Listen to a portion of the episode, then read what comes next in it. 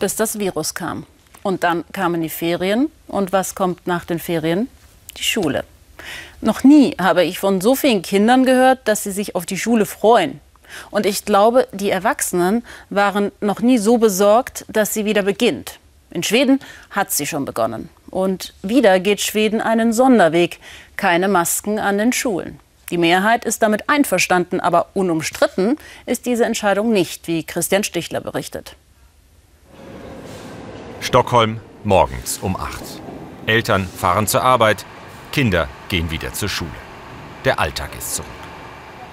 Und das sei gut so, sagt der zwölfjährige Adrian. Für ihn ist es der erste Schultag nach den langen Sommerferien. Endlich wieder Freunde treffen, einen geregelten Alltag haben. Ich finde es anstrengend, wenn man morgens nicht weiß, was man machen soll. Es ist gut zu wissen, wann ich aufstehen und das Haus verlassen muss.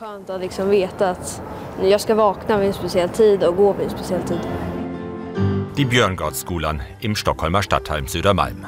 Sie war auch das ganze Frühjahr über offen, trotz Corona. An diesem Tag wird der Beginn des neuen Schuljahres gefeiert. Jetzt gilt wieder Hände desinfizieren, Handy abgeben, ganz normaler Unterricht im Klassenraum, ohne Mundschutz. Die offenen Schulen gelten als großer Erfolg des schwedischen Sonderweges in der Corona-Krise. Natürlich gab es auch bei uns Sorgen, ganz klar, wenn man so viel Zeit mit so vielen Kindern verbringt. Aber ich war ja fast nur mit meiner Klasse zusammen. Das reduziert das Risiko. Michael Kalmenstam ist der Rektor der Schule. Er selbst musste im Frühjahr fünf Wochen lang mit einer Covid-19-Erkrankung zu Hause bleiben. So hart hat es nur ihn an seiner Schule getroffen. Trotzdem zieht er eine positive Corona-Bilanz.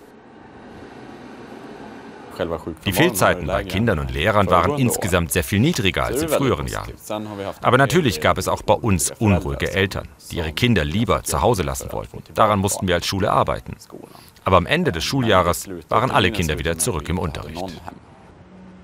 Von den offenen Schulen haben vor allem Kinder aus sozial benachteiligten Familien profitiert. Ein Argument, das auch Anders Tegnell, Schwedens Staatsepidemiologe, immer wieder anführt. Die hohe Zahl von Todesfällen habe mit falscher Hygiene in der Altenpflege zu tun. Die offenen Schulen seien nicht schuld daran. Wir können keinen Zusammenhang zwischen den offenen Schulen und den Todesfällen erkennen. In einer vergleichenden Studie mit Finnland haben wir keine Hinweise gefunden, dass das Schließen oder Offenhalten der Schulen einen Effekt auf die Ausbreitung der Pandemie hat. Göteborg an der schwedischen Westküste. Wie im ganzen Land kehren nun auch hier die Schüler an die Gymnasien zurück. Das ganze Frühjahr über wurden die Klassen 10 bis 12 digital unterrichtet.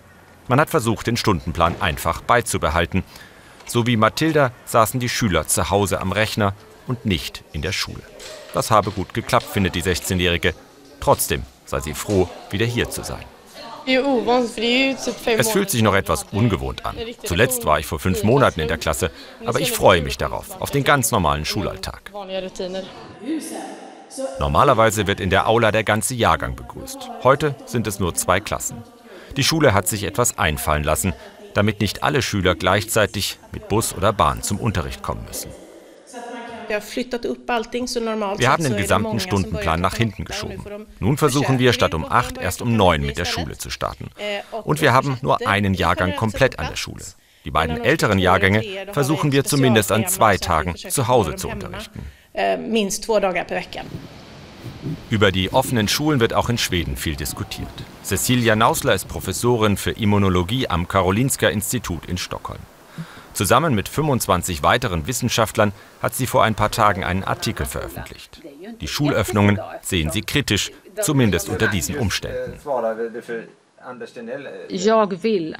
Eh, ich will, dass man zumindest das Tragen einer Maske empfiehlt, so wie in anderen Ländern auch. Im öffentlichen Leben, in Bussen und Bahnen, wenn man keinen Abstand halten kann, um sich selbst, aber auch seine Mitmenschen zu schützen. Und auch in der Schule. Es ist Abend. Eva, die Lehrerin, ist mit ihrem Sohn auf dem Weg zum Fußballtraining. Schweden macht einiges anders in der Corona-Krise. Mehr Eigenverantwortung, weniger Verbote.